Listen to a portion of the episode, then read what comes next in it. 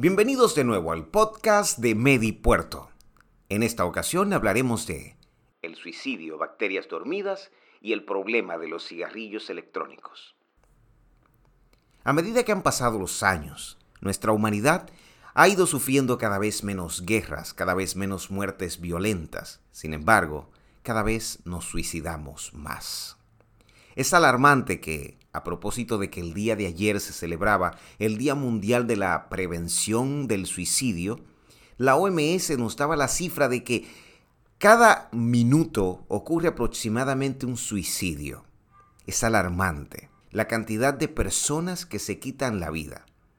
Y lo más alarmante es que, contrario a lo que puede llegar a pensar cualquiera, en los países desarrollados, la tasa de suicidio es mucho mayor que en los países subdesarrollados, siendo en estos primeros los hombres los más vulnerables.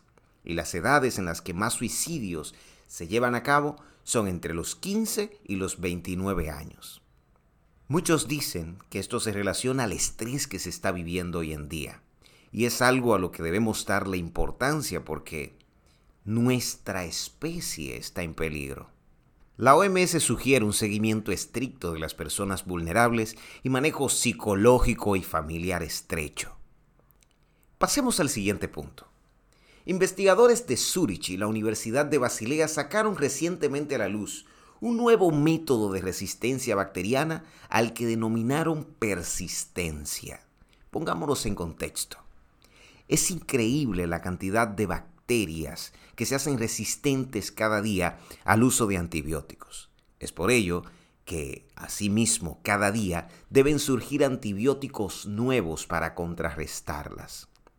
La culpa de esto es, según se ha dicho tradicionalmente, el abuso de antibióticos.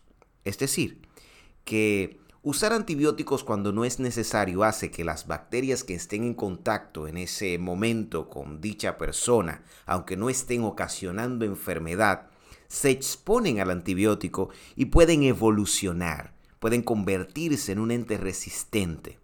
Y esa evolución y esa resistencia pueden transmitirla a sus descendientes. Las bacterias de hoy no son las mismas a las que se enfrentaba Fleming hace decenas de años.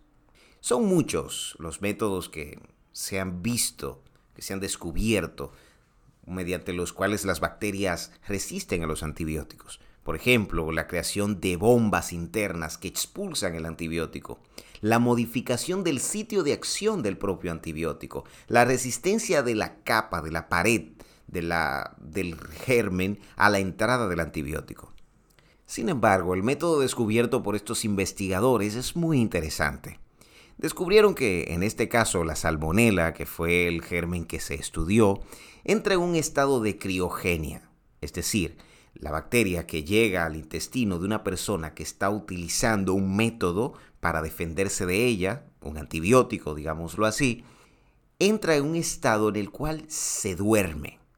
Disminuye su tasa metabólica hasta el punto de que nuestro cuerpo no detecta su presencia y por lo tanto pasa desapercibida hasta el punto de durar así un tiempo que puede ser meses, tras los cuales la bacteria se reactiva y de nuevo desencadena la enfermedad, ya cuando la persona no tiene el método para defenderse de ella.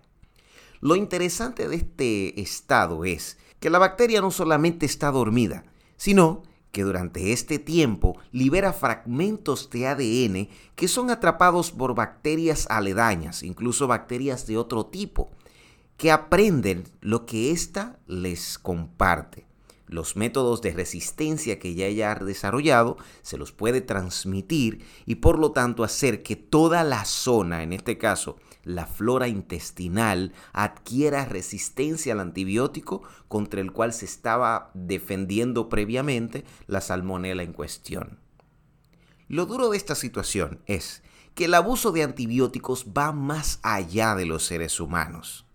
También hay que tomar en cuenta que en la industria animal se usan muchísimos antibióticos, por ejemplo, en cerdos, en vacas, en ovejas, en pollos, en todos estos animales para su producción.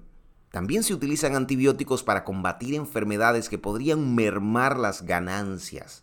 y el abuso en ellos se transmite a los humanos ya que los gérmenes son los mismos que pueden afectar al ser humano.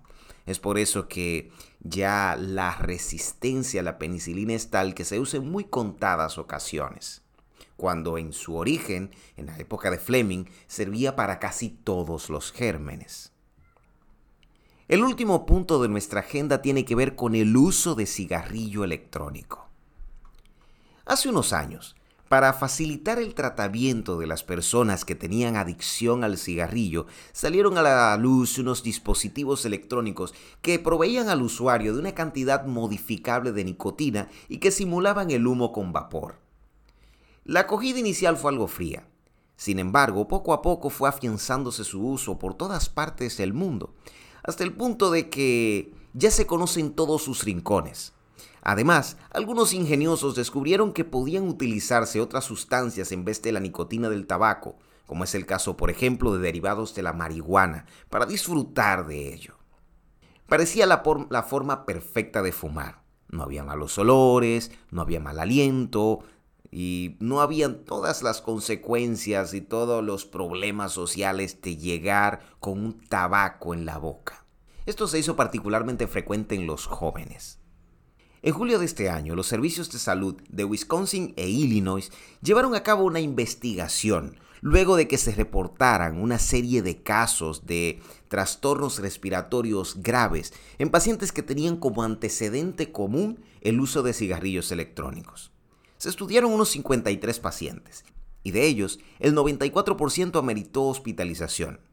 Además, de estos un 32% fue sometido a ventilación mecánica resultando uno de los pacientes muertos. El desencadenante del deterioro respiratorio de estos pacientes no está claro. Sin embargo, se cree que podría estar asociado al sinnúmero de sustancias intercambiables que se utilizan con fines de inhalar en los cigarrillos electrónicos. De ahí que el CDC advirtiera a todo el mundo sobre su uso, que debería evitarse o moderarse en mayor medida. Una vez más, gracias por estar ahí. No olviden visitar medipuerto.com para más contenido.